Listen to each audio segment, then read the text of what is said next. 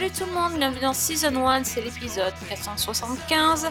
Ce soir, on est là pour parler d'une série d'espionnage, une série d'action, une série où tout pète, il y a du feu, il y, a de- il y a des coups de feu, il y a des bagarres, il y a du sang. Attention, vous êtes prêts, il faut avoir le cœur bien accroché. Donc, on va vous parler de Citadel sur Amazon en compagnie de Priscilla. Salut Priscilla. Salut les agentes Et salut Fanny. Salut Sophie, salut Priscilla et salut tout le monde. Je suis en compagnie des deux meilleurs agents de l'univers qui savent tout faire, même euh, du podcast en robe de soirée et talons, tout comme, dans les agents. Ils ont une identité secrète, mais on vous le dévoilera qu'en fin d'émission. Donc si vous voulez savoir, il faut rester jusqu'au bout. Voilà, on est dans, on est dans l'ambiance. Ok. Fanny, est-ce que tu es prête à accepter la mission de me faire un- un pitch qui nous donne euh, envie de regarder la série Citadel Euh, bah écoute, je peux essayer de vous donner envie avec le pitch. Après, on verra. Mais pour le pitch, bah, Citadel, le- la citadelle du titre, c'est un réseau, une organisation indépendante qui regroupe des agents secrets du monde entier pour, euh, pour opérer dans des missions d'espionnage, pour euh, garantir la sécurité mondiale, donc en dehors de tout gouvernement. C'est un peu une, sorte d'utopie. Et parmi ces agents, il y a Mason Kane et Nadia Sin, qui sont deux badass et qui se retrouvent, euh, lorsque commence la série, sont en mission dans les Alpes italiennes à bord d'un train pour intercepter un homme qui transporte une valise pleine d'uranium. Et très vite, bah, ça part en bagarre à corps à corps, en fusillade, sauf que c'est un piège qui est monté par un obscur conglomérat qui s'appelle Manticore et qui veut détruire Citadel. Et l'opération tourne au fiasco pour, Citadel et même à la tragédie. Euh, L'organisation est quasiment anéantie et Kane et Sin sont laissés pour morts. Sauf que huit ans plus tard, eh ben, ils ont survécu. Mais leurs souvenirs ont été complètement effacés par Citadel, donc ils ignorent tout de leur identité, leur nom, et, chacun a refait sa vie. Et donc Mason, qui a tout oublié, s'est marié, a un enfant et il vit au fin fond de l'Oregon en euh, père de famille pépère.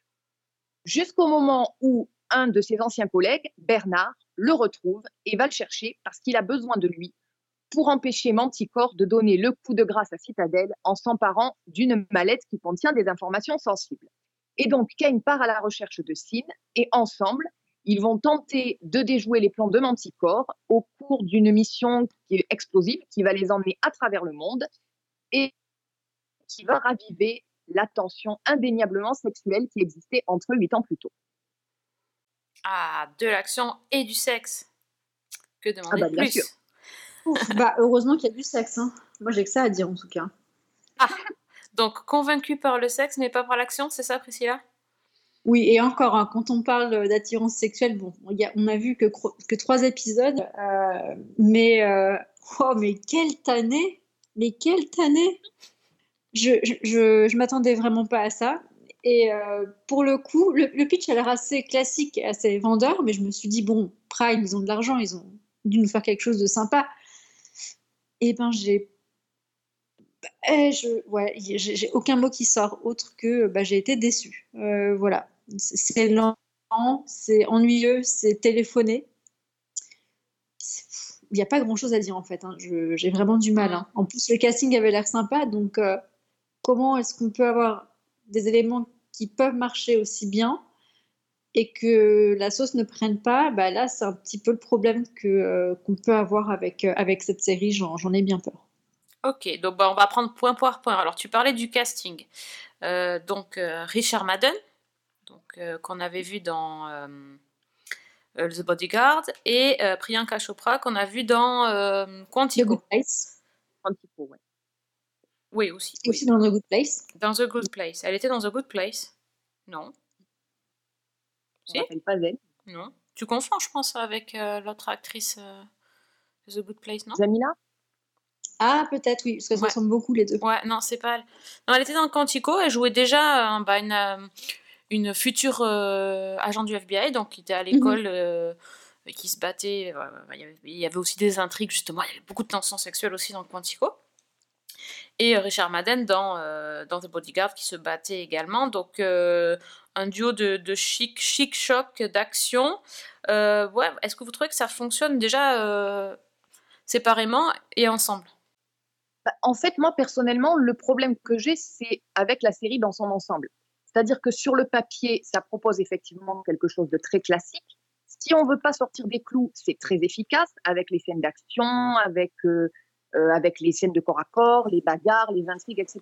Mais ça reste tellement classique que ces deux acteurs-là, dans des rôles dans lesquels on les a déjà vus, euh, bah, finalement, ils offrent rien de vraiment neuf.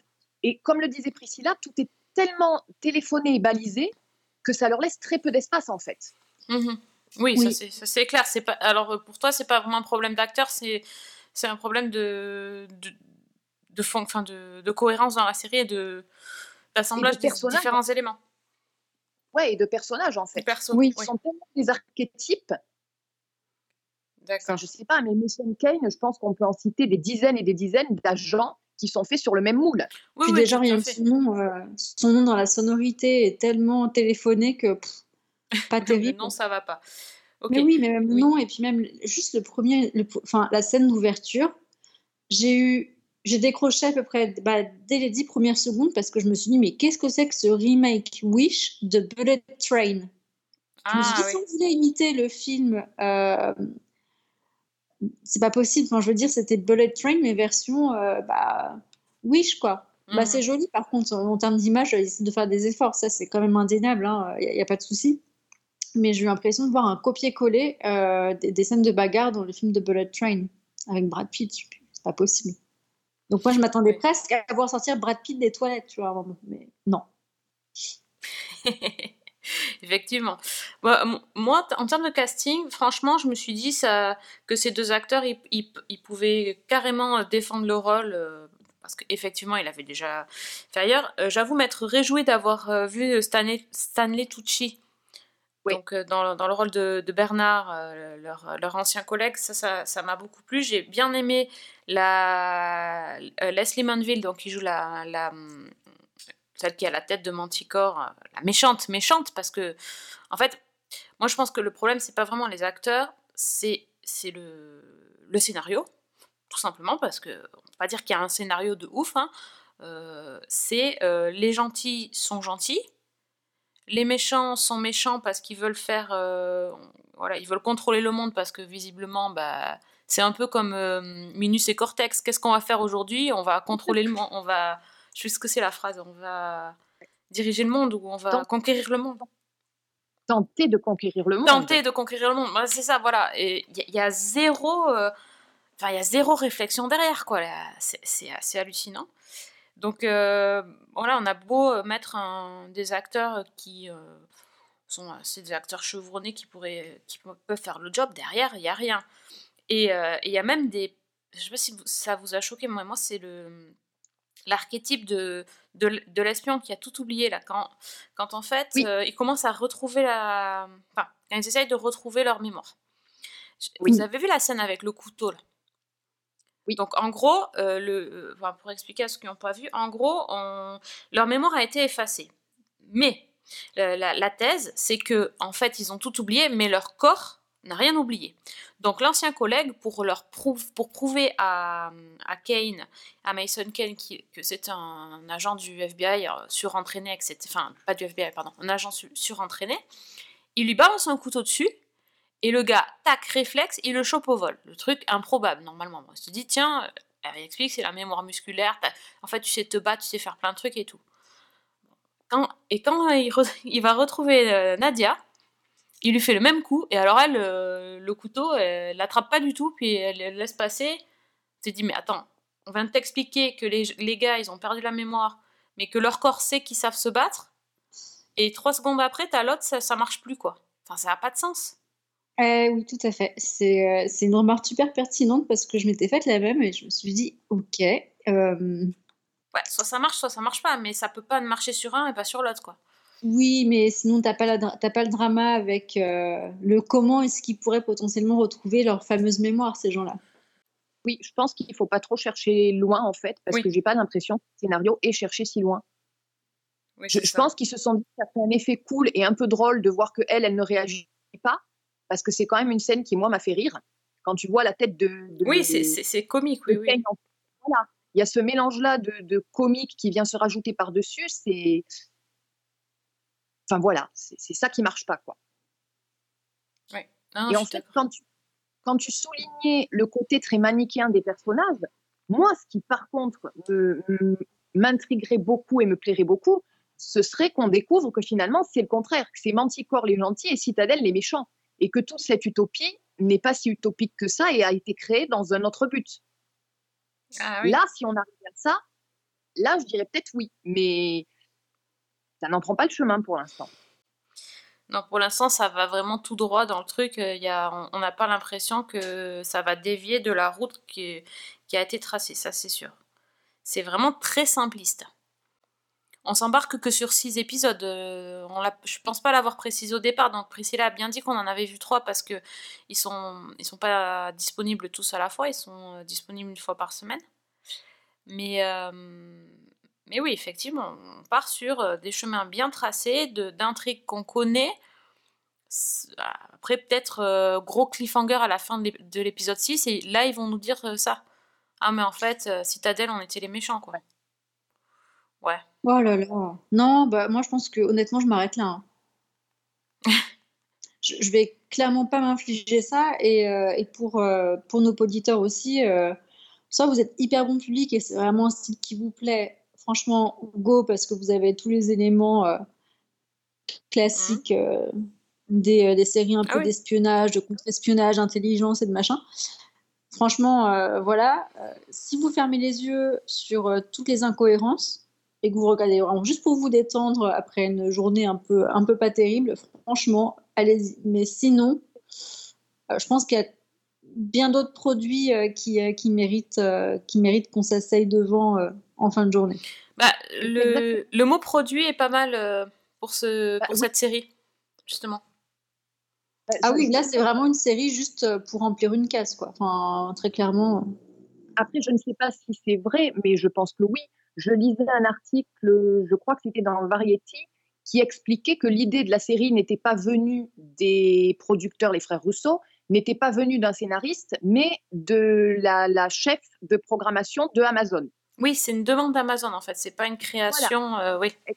Oui, mais après, tu, peux avoir des demandes et puis avoir une équipe de scénaristes derrière qui te pondent quelque chose de cohérent, tu vois. Enfin... Mais ce que je veux dire, c'est qu'au départ, effectivement, c'est pensé comme un produit.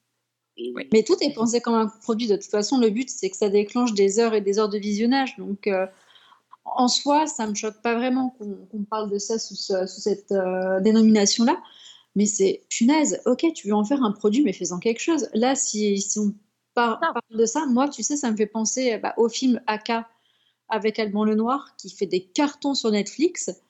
Euh, c'est euh, aussi euh, c'est un produit qui a été créé. Pour le coup, c'est aussi de, de l'espionnage, des enquêtes, des trucs. Et, et, ça fait un carton. Et là, clairement, on se dit, bah, ce qu'on voit, c'est clairement chouette. Mais là, sur cette série-là, sur Prime, oh là là pense que la différence vient du fait de partir de la vision artistique pour en faire un produit, parce que soyons pas naïfs, ou de partir du produit pour essayer d'y coller quelque chose dessus. Oui. Oui, tout à fait. En gros, euh, enfin, tu parlais des, scénaristes, mais ils sont déjà allés chercher des réalisateurs de, renom, donc les frères Russo qui ont quand même euh, bossé sur les, les Captain America, enfin les, les, suites des Captain America et sur les Avengers, donc c'est pas des. Mmh. Voilà, ils sont, c'est des, vraiment des réalisateurs de renom. Euh, mais euh, d'après ce que j'ai lu, en fait, le projet a commencé depuis 2018 et, et les scénaristes, les premiers scénaristes se sont barrés. Hein, pour différents artistiques. Donc le, le, le, produit, le, la production a vraiment mis beaucoup de temps parce qu'ils ont dû tout relancer, etc. Donc on nous dit aussi que c'est la deuxième série la plus chère avec, je crois, 50 millions de dollars par épisode, quelque chose comme ça. Euh, oui, c'est ça, c'est 300 millions la saison. Où, est passé le pognon? 300 millions. Ouais, 300 millions pour la saison. Eh, mais s'ils ont trop de sous, ils peuvent surtout ne pas hésiter. Hein. Euh, moi, je leur file mon rib. Hein. Parce que même les décors, je ne sais pas ce que vous en avez pensé.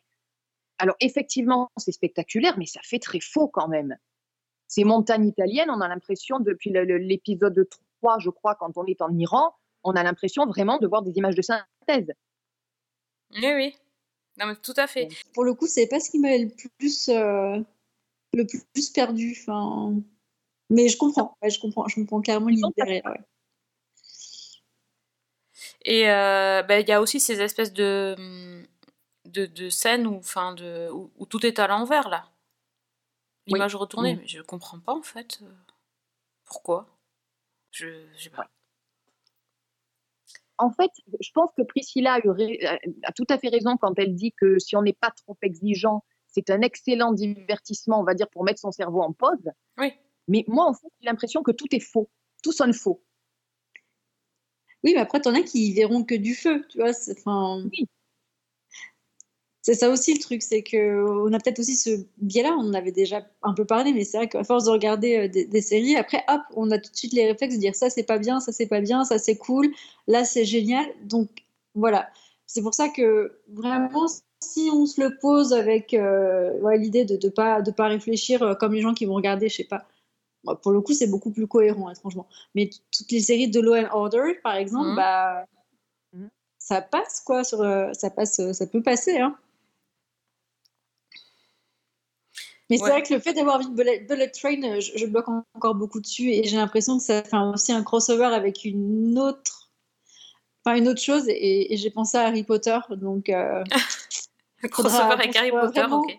Eh oui, bah, il y, a- il y a ce côté-là, hein. il y a vraiment ce côté-là, donc ça je peux pas trop en dire parce que sinon ça, ça va peut-être dévoiler des choses sur la série vu que j'ai pas regardé le teaser donc je sais pas ce qui a été dévoilé ou pas euh, sur euh, sur Prime, mais euh, mais je, ouais, j'ai l'impression d'avoir un crossover entre Bullet Train et, et Harry Potter à certains niveaux. Et l'autre truc par contre qui m'a étonnée, alors c'est qu'à la fin, quand on enchaîne les épisodes, donc j'ai enchaîné les trois, on a, un, on a une lecture automatique de, du résumé de l'épisode en question. Oui. Donc, en fait, ça veut dire un truc super simple, c'est que si vous voulez pas vous lancer tout de suite dedans encore perdu, regardez les résumés d'épisodes, ils durent 3 minutes, Ouais. un truc comme ça, et, euh, et ça vous résume l'épisode. Et il n'y a pas besoin de plus, en fait, pour comprendre la série. Et ce qui est fou, c'est que les mecs, en fait, ils s'auto-spoilent tout seuls, mais genre littéralement tout seuls, et j'ai jamais vu ça de ma vie, dans ces petits, euh, dans ces petites vidéos. J'ai pas compris pourquoi, en fait. Et ils Ah même pas un suspense, hein, c'est qu'ils te dévoilent tous les points cruciaux de l'épisode dedans. Ouais. Et ils te, po- ils te posent même des questions pour l'épisode d'après. Bah, c'est qu'il faut vraiment pas réfléchir alors. Ah Moi, je les ai regardés après, donc euh, ça m'a pas, ça m'a pas perturbé, mais euh, Et moi, je me suis dit, mais putain, mais c'est c'est un truc, ça, c'est un concept pour le coup. euh, c'est là où tu prends la version courte, très courte, ou la version longue. Ça, ça dépend de ce que tu as envie de t'infliger euh, dans la journée, quoi. Après, ce qui est quand même aussi problématique, c'est que de base, euh, le, le projet euh, envisage quand même des spin-offs, enfin, d'autres séries dans le même genre d'univers, dans d'autres pays.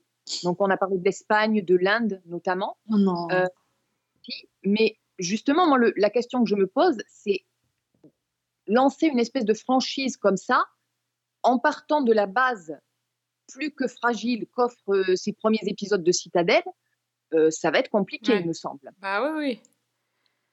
Euh, bah après, si c'est juste décliner des missions euh, à l'infini dans différents pays, En fait, c'est ça. Je crois que, à travers tout ce que j'avais pu entendre sur la série, j'avais vraiment l'attente de quelque chose de, de très ambitieux, avec plusieurs ramifications, et je me retrouve devant quelque chose de tellement simple par rapport à ce que je pouvais escompter que c'est très déstabilisant Mm. et un peu décevant. C'est clair, clair qu'à terme, tu pourrais euh, te, te, te dire, bah, ça, ça, il y aurait une espèce d'organisation euh, tentaculaire euh, qui euh, commanderait plusieurs mini-organisations dans chaque pays, tu vois, qui aurait tout un... Ça peut faire des trames euh, Ouais. à la James Bond, quoi. Mais à la James Bond, et elle a même, euh, comme les experts, hein, c'est exactement pareil. Nous, on est parti de Las Vegas, après on est parti à Miami, après Dieu sait où. Oui, oui, mais non, mais carrément avec des, avec une organisation genre euh, le- les super méga vilains de la mort qui tue, qui, euh, qui contrôlent tout euh, jusqu'à, euh, jusqu'aux différentes organisations dans chaque pays, quoi. Une espèce de pieuvre euh, avec plein, qui étend ses tentacules partout, euh, comme, euh, bah, comme Hydra dans, dans, euh, dans The Shield et tout ça. mhm. Pourquoi pas, hein, mais euh, il y a de quoi faire. Mais ils sont... globalement, si je comprends bien, ils vont pas, ils ont pas besoin de se fouler sur le scénario pour que le machin fonctionne, quoi. Oh, c'est beau l'industrie de la série quand même. hein. Ouais, bah ça, franchement, ça me laisse dubitative. euh. Cela dit, on va quand même finir les six épisodes, on est d'accord, parce qu'on a envie de savoir. Ah non, je n'ai toujours Non, pas changé toi, tu veux pas. minutes, hein.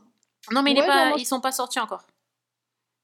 Non, non. Non, tu veux pas, c'est fini. Ah bah non, là, franchement, non, clairement, je j'ai pas envie de perdre mon temps avec ça. hein. Donc, euh, sauf si après, euh, vous me dites que c'est top et que vas-y, go, on t'assure qu'il y a un truc de ouf après.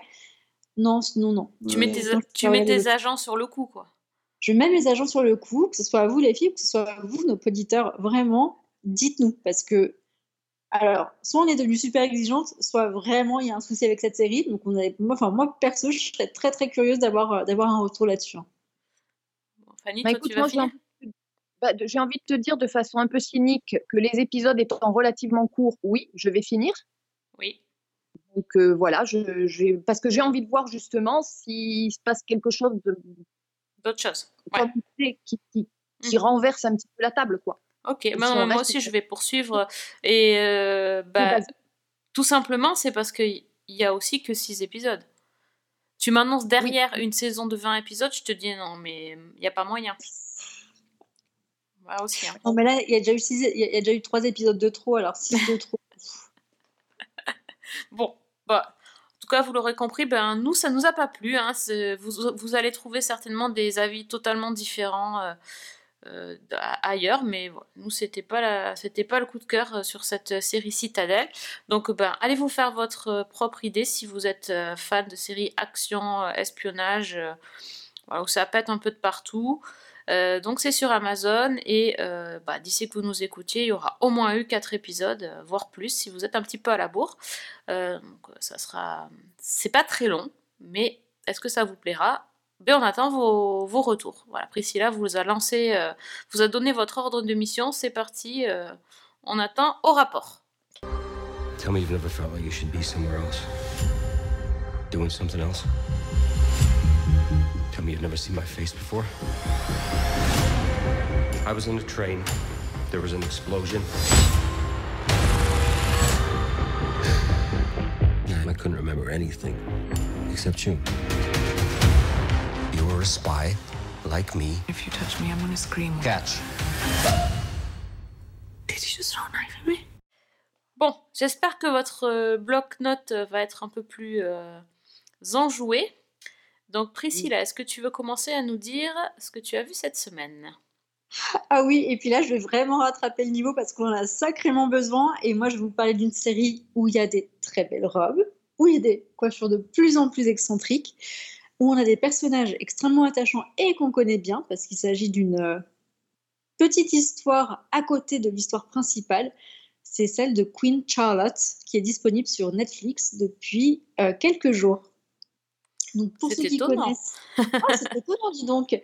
Donc pour ceux qui connaissent l'univers des Bridgerton, ça ne fera absolument aucun doute que euh, le nom de Queen Charlotte va vous mettre des paillettes dans les yeux, ça, c'est sûr. Parce que là, on va se concentrer justement sur cette grande reine qui est extrêmement charismatique euh, du coup euh, de la série des Bridgerton. Moi, elle m'impressionnait beaucoup avec son charisme, avec ses coiffures, avec son tempérament de feu. Et quand on a enfin annoncé qu'il y avait une série en spin-off juste pour elle, j'étais vraiment contente et le résultat est fabuleux. Donc on a, bah là, on a six épisodes, mais pour le coup, c'est absolument pas une perte de temps de se caler dessus, qui font à peu près une cinquantaine de minutes chacun et euh, qui nous projettent sur l'accession au trône euh, de Charlotte, qui était donc héritière d'une famille euh, en Allemagne qui, par des jeux d'alliance très traditionnels à l'époque, menés par son frère, va se retrouver fiancée et mariée quasiment d'un coup d'un seul avec le roi Georges.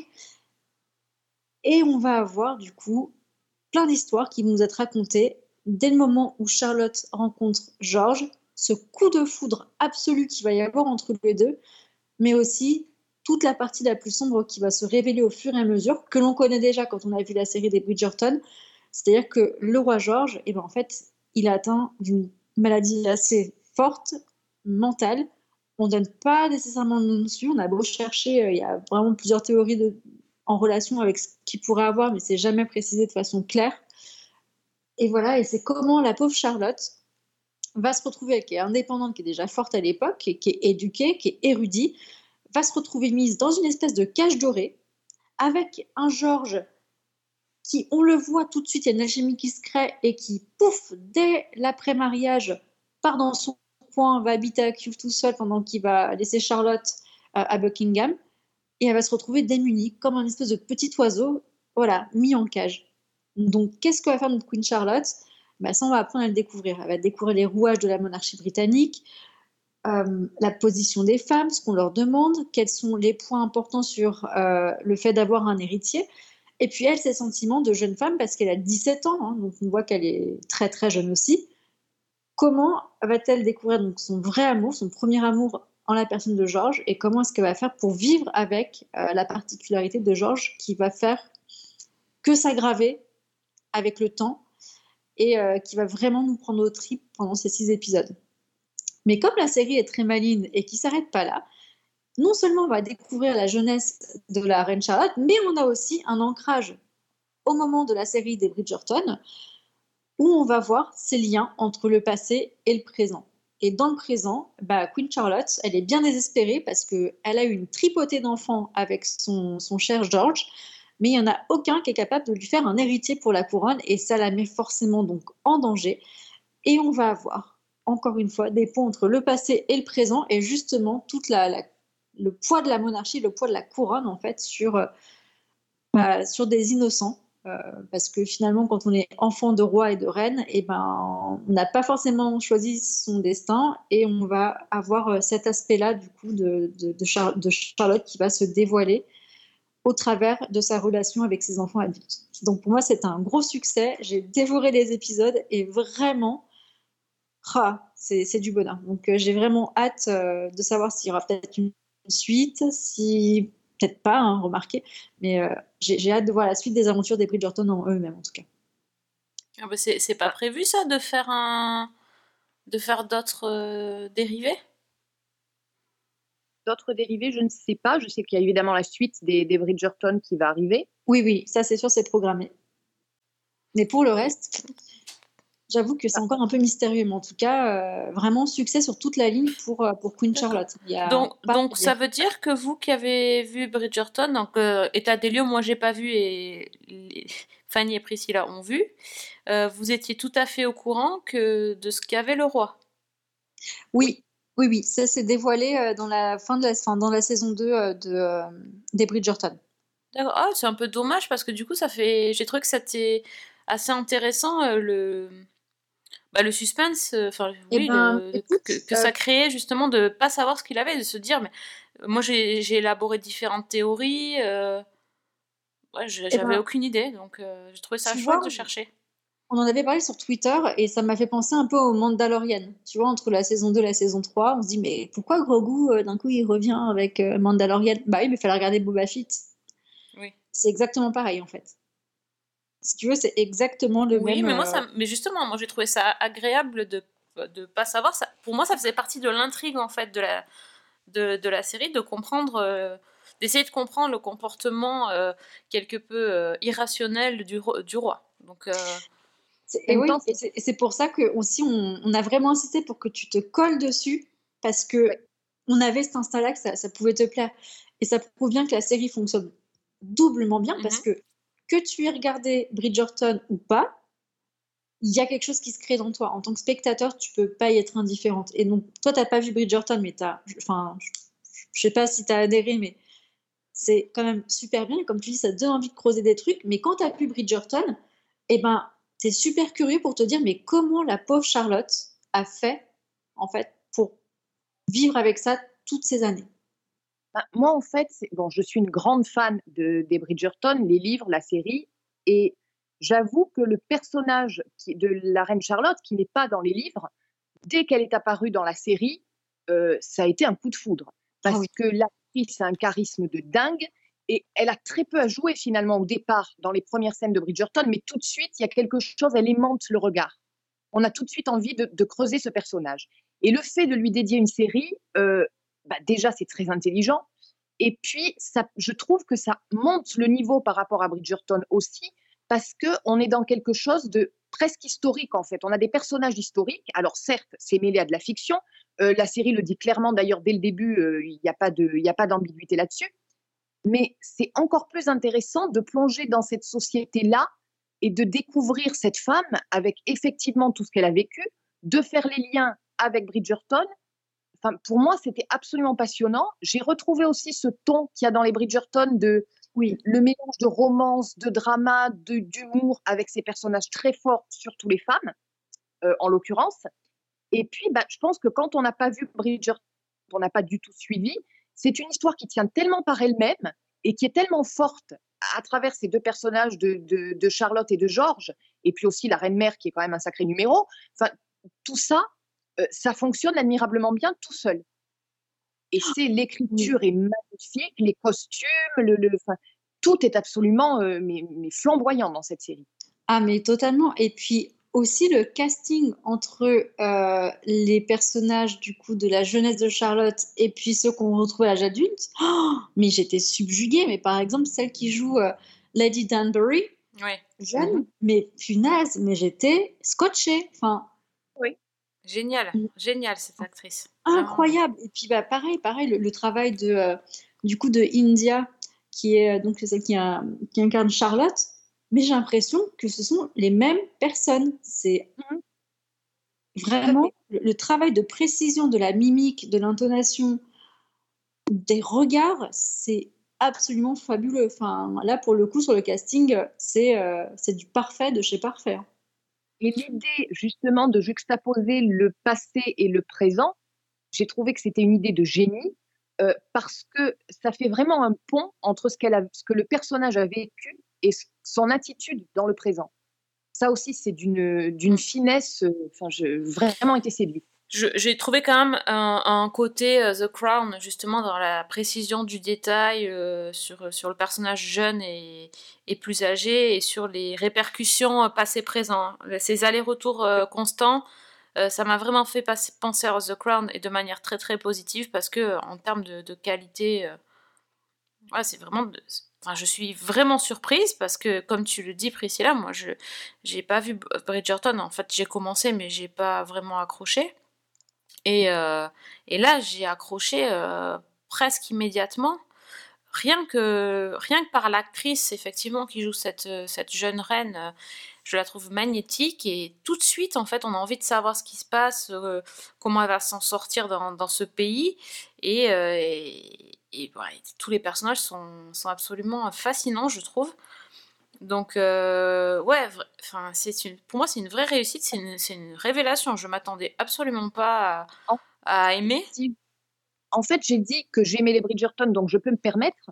Euh, si j'ose dire, il y a un côté euh, un peu, on va dire, eau de rose et mièvre dans Bridgerton, qui est complètement transcendé ici par le côté, la profondeur psychologique des personnages et par le côté dramatique de ce qu'ils vivent, je trouve. Oui, oui. Oui, c'est pas du tout le même euh, style, je trouve. Et, j'ai réussi un, petit coup de cœur, euh, vraiment, c'était pour les deux, euh, les deux secrétaires. Le secrétaire du roi. les valets Ouais, les deux valets, oui.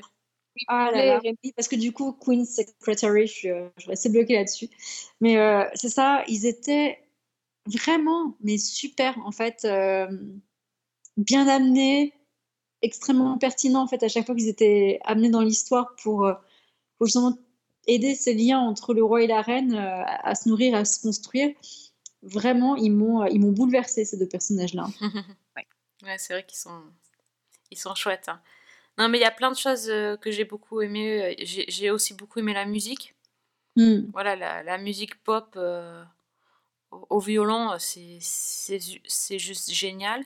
Et, et le côté qui m'avait agacé dans Bridgerton, moi, c'était, euh, je pense que ça, vous avez dû aimer, mais le côté bal sans arrêt, euh, les... moi, je trouvais ça, ça mièvre, ça m'agaçait profondément. Et là, euh, j'ai trouvé que c'était vraiment bien, ça m'a beaucoup plus que, que dans Bridgerton, ce côté du bal. Et puis, il y, y, a tout un enjeu aussi derrière ce bal, donc c'est c'est assez mmh. spécial, mais euh, enfin, Lady Danbury, je, grosse fan. euh. Ouais, c'est non, c'est vraiment euh, waouh quoi. Mais du coup, euh, quand j'ai là pour le coup, six épisodes, c'est pas assez. Exact. On est Tout à fait exact. Mais pour le coup, ils ont été tellement bien écrits, tout était équilibré que euh, j'ai envie de dire, bah, c'est bien comme c'est. Mm. Mais c'est vrai qu'on en voudrait plus, mais euh, non, c'est super beau, c'est un travail magnifique. hein. Vraiment là. Enfin, une petite pensée quand même pour Colin Bridgerton, hein, qui, qui va arriver après la reine Charlotte. Voilà. Oui, Voilà. À ton tour, vas-y.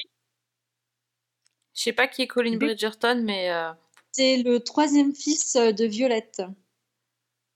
Et c'est lui, normalement, qui, qui va tenir le devant de la scène dans la prochaine saison des Bridgerton. d'accord. Ah oui. Parce que si tu veux, euh, Violette euh, va avoir un, bah, comme euh, comme s'expliquait, un mariage extrêmement heureux. Euh, et ils vont avoir une tripotée d'enfants. Oui, 15, Et donc- hein, j'ai j'ai bien compris, euh, un truc comme ça. Euh, non, c'est la reine qu'on a 13. Ah, c'est la reine, oui, pardon. Violette, euh, du coup, c'est celle qu'on voit qui était toute petite et qui après euh, devient amie avec euh, Lady Dunbury. Et, euh, et en fait, leurs enfants, pour ne, en gros, peut-être c'est rigolo, en fait, ils nous ont appelés dans l'ordre alphabétique. voilà. Oui, Donc en gros, le premier c'est A, le deuxième c'est B Ah quelque oui, oui. chose, le troisième c'est C quelque chose. Voilà. C'est vrai, oui, j'avais compris ça dans Bridgerton, oui. D'où le fait que bah, le numéro 3 c'est Colline et, et ça va être super cool. D'accord. bon, donc euh, Queen Charlotte, euh, on la trouve où? Sur Netflix, Ben Voilà. Et en épisodes. Et en librairie aussi, parce que le roman vient de sortir. Ah, ouais. Fanny, toujours sur le coup de la librairie. C'est ça. eh ben merci beaucoup pour cette roco qui nous a fait plaisir à toutes les trois. There is reason they wanted me. Why me? Charlotte, but there are worse fates than marrying the King of England. It is time we were united as a society. You will make lots of babies. As many babies as possible for my son. Euh, Fanny, qu'est-ce que tu nous recommandes cette semaine?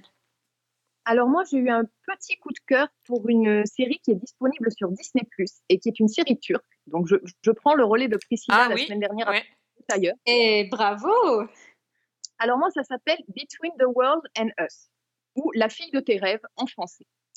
Et donc ça se passe de nos jours, on est à Istanbul, et depuis quatre ans, c'est l'amour fou entre Ilkin et Tolga. Donc elle, Ilkin, c'est une femme magnifique qui dirige un grand magazine de mode, et lui, Tolga, c'est un acteur célèbre qui est star d'un soap opéra hyper populaire.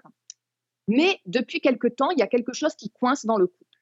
Ça fait quelques mois que Tolga est un peu plus distant, qu'il est un peu plus sombre, et elle, Ilkin, elle ne sait pas pourquoi, elle n'arrive pas à le pousser à se confier.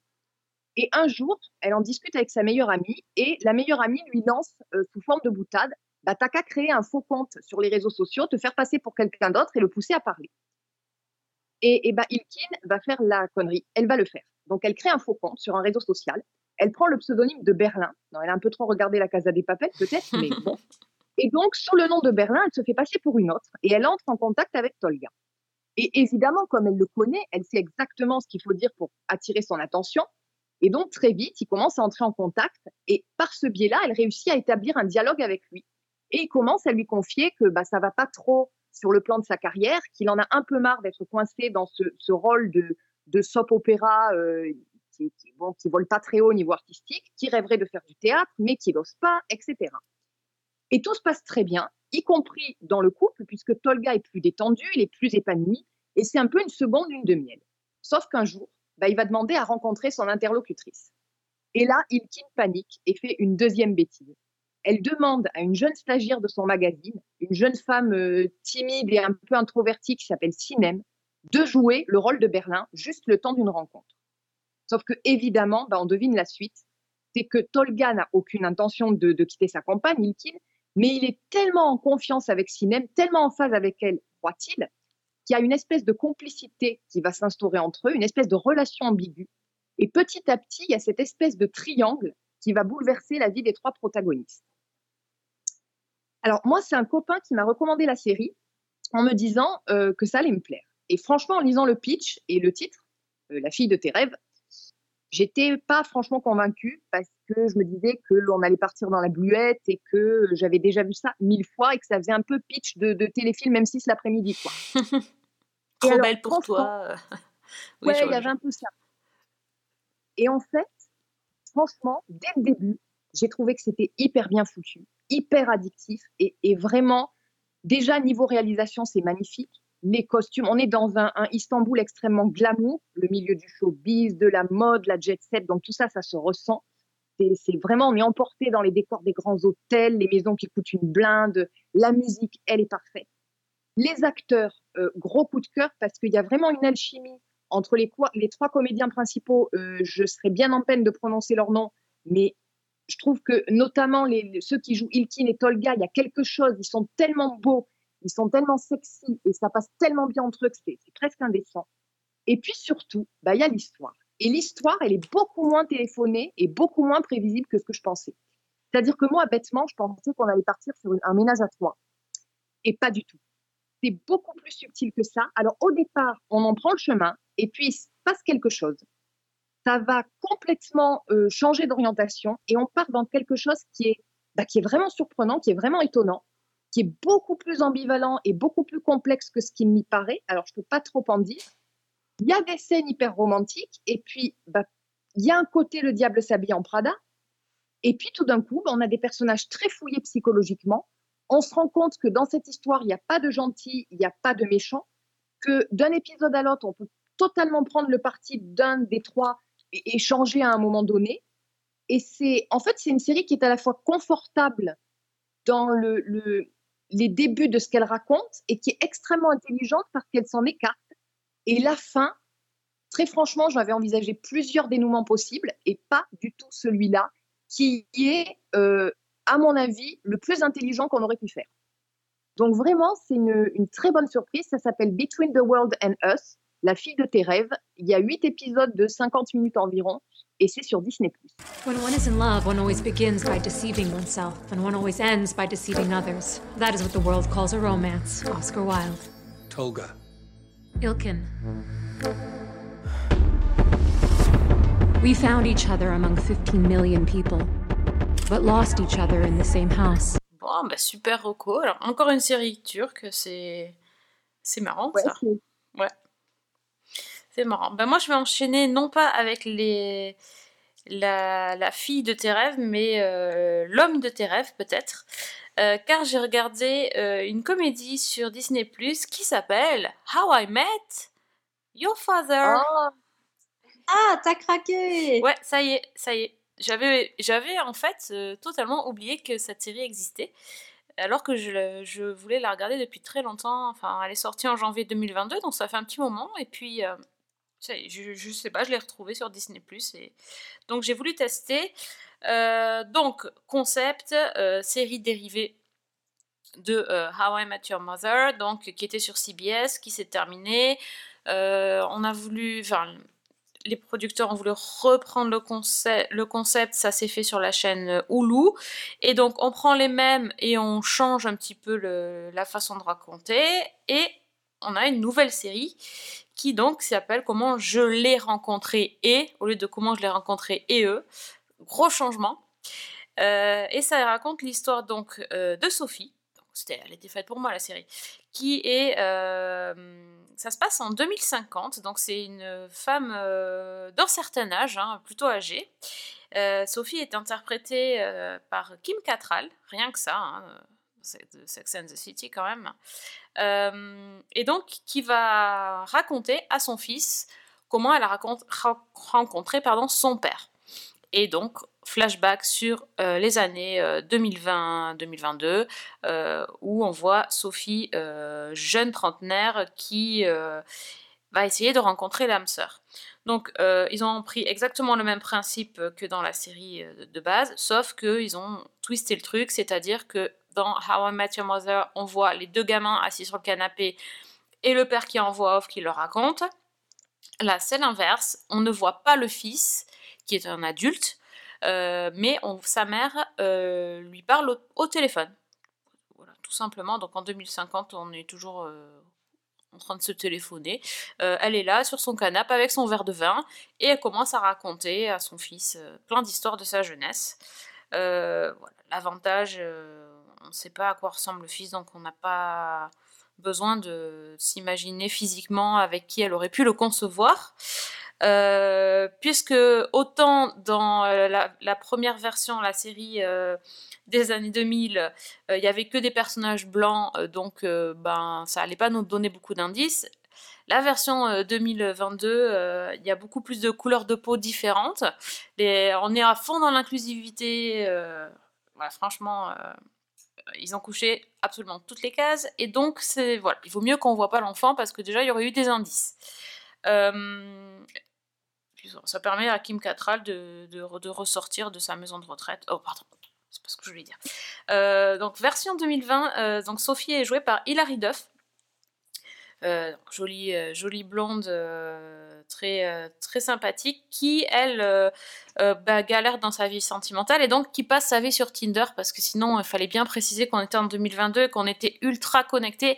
Et c'est un petit peu le sujet de la, de la série, en fait, c'est comment, comment rencontrer quelqu'un et comment se faire des amis quand on passe son temps à courir après le temps et à être sur son téléphone. Et donc Sophie va rencontrer euh, au hasard d'une rencontre dans un Uber. Euh, c'est sa nouvelle bande de potes euh, qui, qui, se compose de donc euh, voilà, qui est un, un garçon qui vient de se, qui est un peu traumatisé par sa dernière rupture et qui qui croit pas du tout euh, en l'amour. Euh, il va il va rencontrer aussi, je sais plus comment il s'appelle, euh, un autre gars qui tient un bar. Et euh, de fil en aiguille, ils vont se retrouver dans ce bar, et donc le bar va être le nouvel endroit où le groupe d'amis, le nouveau groupe d'amis va traîner. Sophie, elle est en colocation, donc elle a une colocataire qui s'appelle Valentina, qui est hyper sexy, d'origine mexicaine, qui va rencontrer un, son nouveau copain qui est un anglais. Donc euh, il y a une grosse partie de- des premiers épisodes où passe, euh, ils passent leur temps à pointer du doigt euh, très fortement les différences entre l'Angleterre et les États-Unis, avec un mec anglais tellement caricatural que c'est, c'est- enfin, c'est vraiment ridicule hein, pour le coup.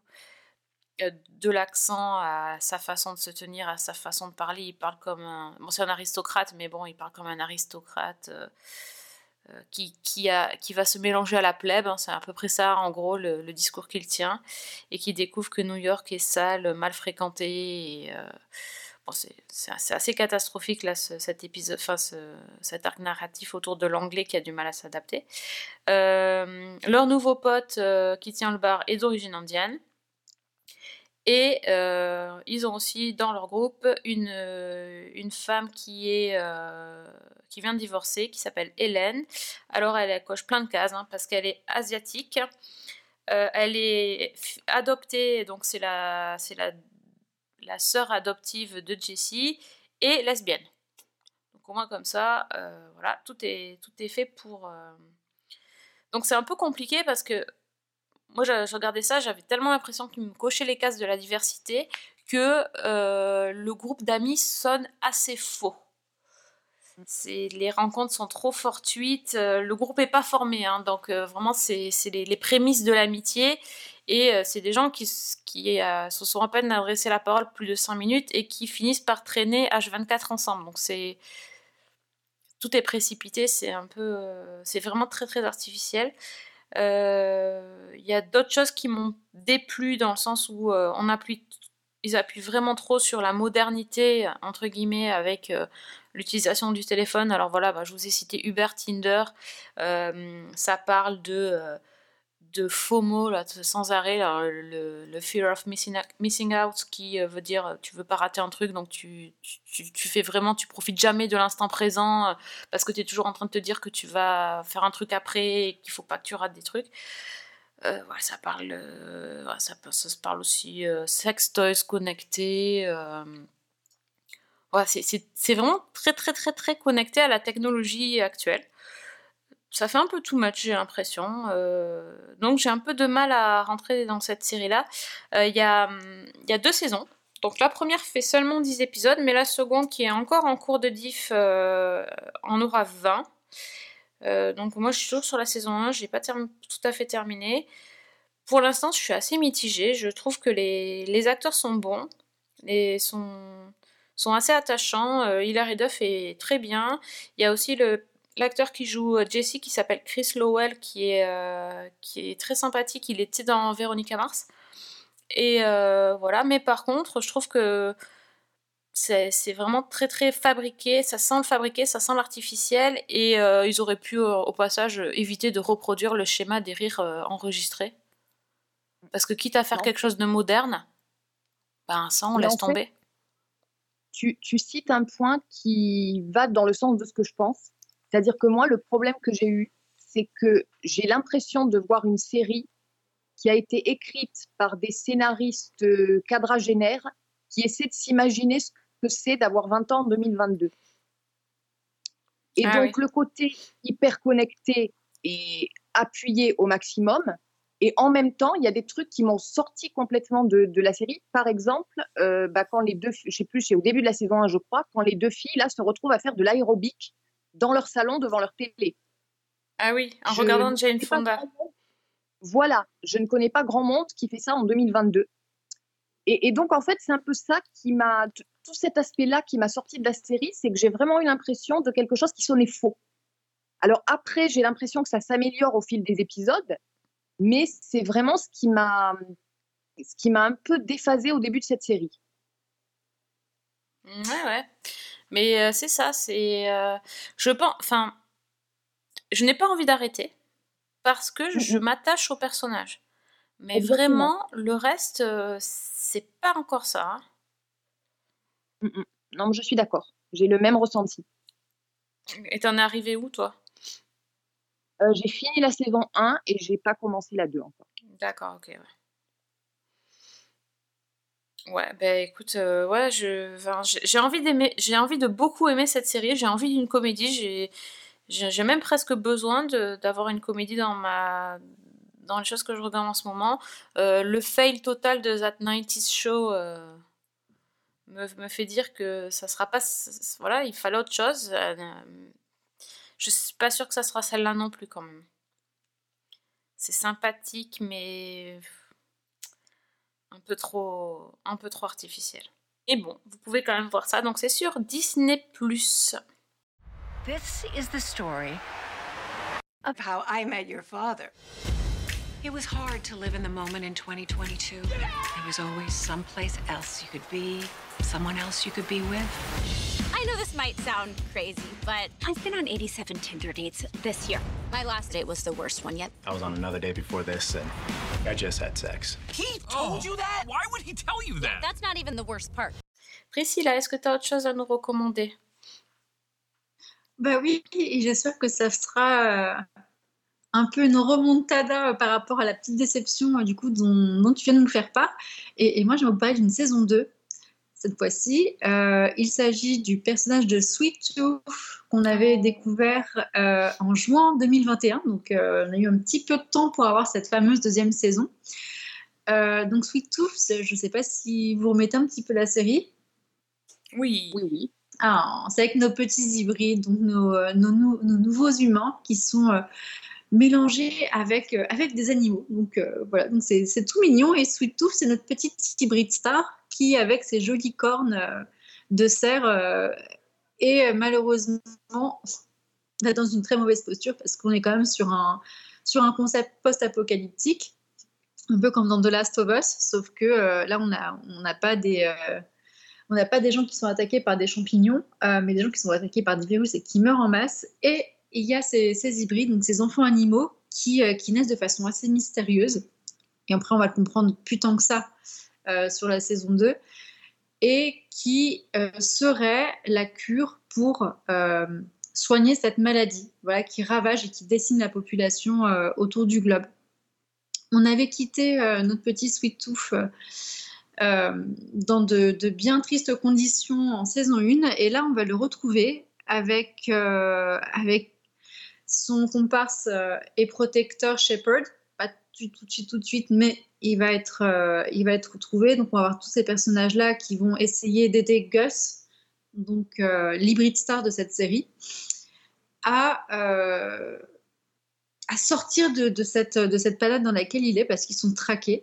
Lui et tous les autres petits copains qu'il va rencontrer en fin de saison 1. Donc, on a Gus et on découvre plein d'autres hybrides de toutes sortes. Ça peut être des lapins, des cochons, des singes, des éléphants. Donc, on voit qu'il y a tout un panel euh, d'enfants hybrides qui sont pourchassés et qui sont prisonniers donc de ces euh, qui sont mis pardon prisonniers dans une espèce de voilà de, cage d'un zoo où avant ils étaient protégés pour faire des expérimentations dessus.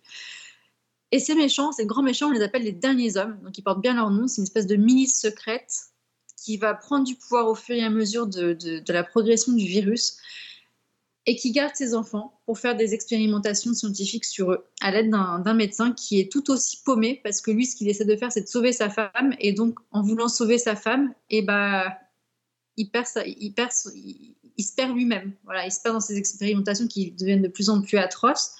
Il, il perd aussi sa femme qui réalise que euh, bah, tout ça derrière pour la maintenir en vie, c'est un petit peu compliqué.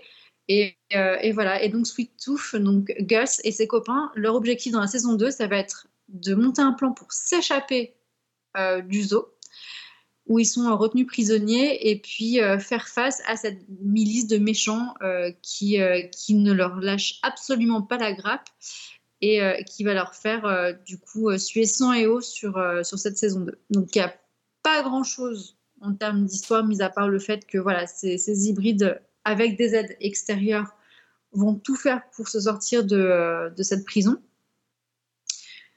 Et, euh, voilà, donc je sais même pas quoi dire de plus parce que euh, si on en dit plus que ça, on en dévoile trop. Donc il n'y a pas grand chose qui se passe, mais c'est tellement bien raconté, c'est tellement un joli conte que euh, eh ben, j'étais très contente de, de voir la suite de ces aventures parce que les paysages sont beaux, parce que les enfants qui jouent ces hybrides sont extrêmement attachants et qui jouent juste, que, euh, que tout est euh, que tout, s'imbrique. Il n'y a même il y a pas un truc en trop, il n'y a pas quelque chose à retirer, il n'y a pas quelque chose à rajouter. C'est vraiment un joli conte euh, qu'on peut regarder en famille pour le coup. Et, j'étais contente de voir que une saison 3 était annoncée et qu'elle serait aussi la dernière et elle est déjà en post-production l'heure qu'il est en plus. Donc on ne devrait pas avoir autant de temps à attendre que ça pour, pour avoir la suite des aventures de Gus et de tous ces petits, de tous ces petits hybrides. Il y a combien d'épisodes sur la saison? Il n'y en a pas beaucoup, il y en a 8. C'est comme sur la saison précédente, il y en a 8 et euh, des durées euh, bah, assez variables sur Netflix, c'est assez fluctuant, donc on est sur du 39 à 57 minutes. Et gros. Ça se, ça se regarde très bien. Ces neuf dernières années ont été pour tous éprouvantes. Nous avons souffert immensément en tant que pays et en tant qu'espèce. Ce n'est qu'une question de temps avant que le monde entier n'apprenne que les hybrides sont l'élément clé pour fabriquer l'antidote. Et quand ça se saura, tu ne seras jamais en sécurité nulle part. Fanny, un dernier coup de cœur à partager avec nous, justement? Euh, oui, ben moi, il y a une série dont je voulais parler depuis quelques podcasts et que je n'avais pas eu l'occasion. Alors, c'est pas une série que je recommanderais à tout le monde, mais j'ai trouvé très intéressante dans le sujet qu'elle aborde et la manière dont elle le fait. C'est Acharné sur Netflix, donc Beef en, en version originale. Ah oui. Voilà, donc qui est présentée comme une comédie noire. Euh, effectivement, c'est une comédie noire si on veut, sauf que très vite, ça va partir dans quelque chose de, bah, de beaucoup plus profond et de presque malaisant. Enfin, moi, j'ai trouvé que c'était assez dérangeant. Donc, bah, l'histoire, euh, au départ, euh, on a un personnage qui s'appelle Danny, qui est joué par euh, Steven Yeun, donc qu'on a vu notamment dans The Walking Dead. Alors lui, en fait, il gagne sa vie en faisant des petits travaux chez des particuliers et il galère un peu parce qu'il soutient financièrement ses parents en Corée et, son frère qui vit à ses crochets. Et Danny a eu une sale journée. Il n'a pas réussi à se faire rembourser les produits qu'il avait ramenés dans une grande surface. Et sur le parking, bah, il évite de justesse l'accrochage avec un énorme SUV, euh, un énorme SUV blanc dont le conducteur klaxonne avant de lui faire un doigt d'honneur et de repartir. Et là, Danny, bah, ça lui fait péter les plombs. Il a une réaction proportionnée.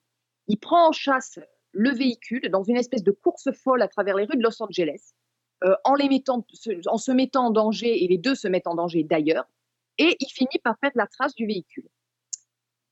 Au volant, euh, on suit le SUV qui va se garer dans un quartier huppé devant une luxueuse maison de banlieue, et le conducteur en sort. C'est une conductrice. Elle s'appelle Amy. Et elle, elle a une vie totalement différente. Donc, euh, elle, elle, euh, bah, vit dans, un beau quartier, elle est mariée à un artiste qui s'appelle Joji, elle a une petite fille, et elle est sur le point de, vendre son entreprise en échange d'une très forte somme d'argent. Donc, tout a l'air bien aller pour elle, sauf qu'en fait, c'est pas le cas. Et que, euh, bah, d'une certaine manière, elle est extrêmement frustrée par sa vie. Et cette espèce de course-poursuite à Los Angeles, on voit que ça a réveillé quelque chose chez elle. L'incident pourrait en rester là, sauf que Danny a eu le temps de relever la plaque d'immatriculation et qu'il décide de se venger. Et donc, il remonte jusqu'au domicile de Amy, il se présente chez elle, et euh, bah, sa vengeance, c'est d'uriner partout dans sa salle de bain. Oh Ouais. Mais le problème, c'est que Amy, eh ben, elle décide de se venger à son tour. Et comme ça, de petites mesquineries en représailles réciproques, on va suivre cet affrontement entre les deux qui va dégénérer, qui va partir en une espèce de guerre à outrance, dans une spirale de violence que, rien ne va réussir à enrayer. Donc au départ, ça part vraiment sur un incident tout à fait banal sur le parking d'un supermarché, et ça part dans un côté un peu potache. Sauf que très vite, bah, comme je disais, ça va monter en puissance. Et non seulement il y a cette escalade, mais surtout on va se rendre compte que ces deux personnages qui a priori n'ont rien en commun, bah, sont tous les deux complètement euh, frustrés, piégés par la vie qu'ils mènent, et que d'une certaine manière, ils n'arrivent plus à sauver les apparences. C'est-à-dire que Danny, de son côté, n'arrive plus à, endosser le rôle du chef de famille et de celui qui soutient éco- économiquement tout le monde. Et Amy, de son côté, la femme au foyer heureuse, prospère, bah, ça lui convient pas non plus. Elle a énormément de, choses dans sa vie qui ne lui conviennent pas. Et cet incident, cette espèce d'affrontement, ça libère finalement le pire euh, chez les uns, chez l'un et chez l'autre. Et c'est extrêmement malaisant parce que euh, moi, j'ai trouvé que ça dévoilait vraiment quelque chose de, de la psychologie de ces personnages. Et on parle d'énormément de sujets de société. Parce qu'on parle, bon, les deux sont d'origine asiatique, donc on parle de racisme, on parle des inégalités économiques, on parle de la pression euh, que subit Amy en tant que femme euh, d'affaires, femme au foyer. Euh, Il y a énormément de choses dans cette série. Et au départ, c'est assez intriguant parce qu'on suit. Donc, au départ, on a vraiment cet affrontement-là, ce- ce- cet incident sur le parking. Et puis après, on suit les deux personnages dans des trajectoires parallèles. C'est-à-dire qu'on va découvrir leur vie, on va découvrir leur entourage, et puis leur vengeance réciproque va les ramener. Puis on va à nouveau les suivre de façon séparée. Et c'est, euh, je trouve que la construction est extrêmement intelligente. Mais alors, par contre, bah, le, côté, euh, le côté comique, il est peut-être là au début de façon très acide, parce qu'on est vraiment dans quelque chose de, sombre et d'ironique et de sarcastique. Mais plus on s'enfonce dans la série, plus on tombe dans quelque chose de noir, dans quelque chose qui met à jour les, plaies des personnages. Et cette espèce d'agressivité en plus qui est entre les deux quasiment tout au long de la série. Enfin, moi, j'ai trouvé que c'était. Alors, c'est une proposition qui est très forte, qui est extrêmement intéressante et extrêmement bien faite dans la manière dont c'est réalisé. On aboutit de façon tout à fait inattendue à deux derniers épisodes qui sont euh, qui, basculent dans quelque chose de presque de presque philosophique et, et, presque, j'allais dire, on est presque dans une allégorie. Il faut arriver jusque là. Euh, donc moi vraiment, c'est une série qui m'a, c'est très bizarre. Il y a eu une espèce de, répulsion parce que j'étais pas forcément super bien en regardant les épisodes, mais c'est tellement bien fait et les acteurs sont tellement exceptionnels que j'ai accroché vraiment jusqu'au bout. Donc, euh, bah, je pense que c'est une proposition euh, qui vaut le coup si on a envie de, de la découvrir, ça vaut le coup d'y jeter un œil. Et auquel cas, euh, ça marche à fond. Et en plus de ça, en bonus, il y a une bande son, mais qui est extraordinaire. Et donc, ça s'appelle Acharné. Il y a 10 épisodes d'une trentaine de minutes environ, et c'est sur Netflix. C'est quoi ton problème?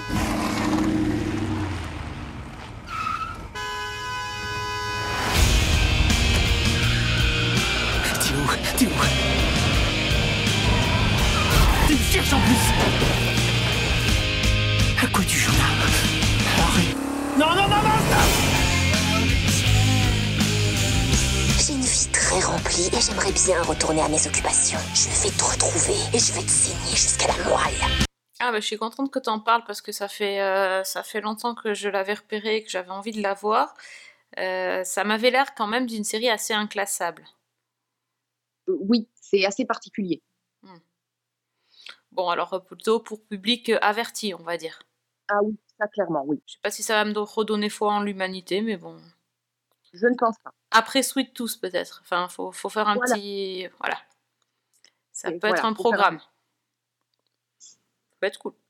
Ok, ben merci pour toutes euh, ces recos.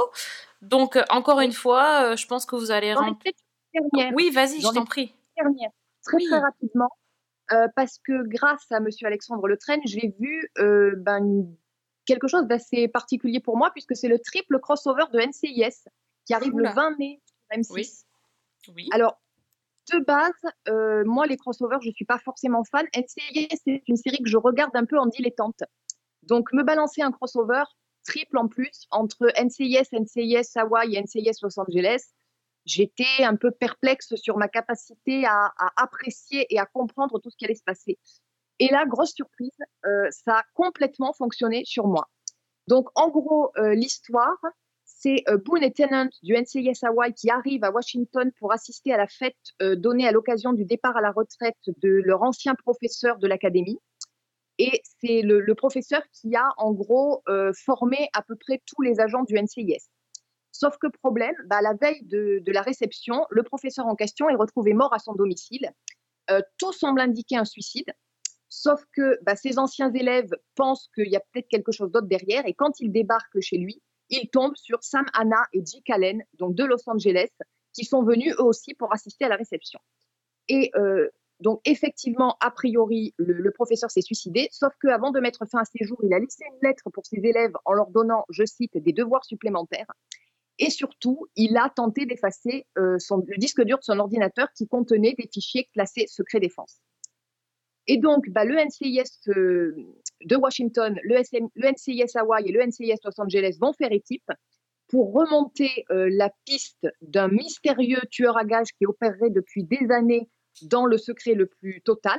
Et ça va les amener bah, évidemment de Washington à Los Angeles en, pass- en passant par Hawaï. Et- et l'affaire, comme il faut quand même tenir trois épisodes, va avoir de nombreuses ramifications et impliquer notamment la CIA.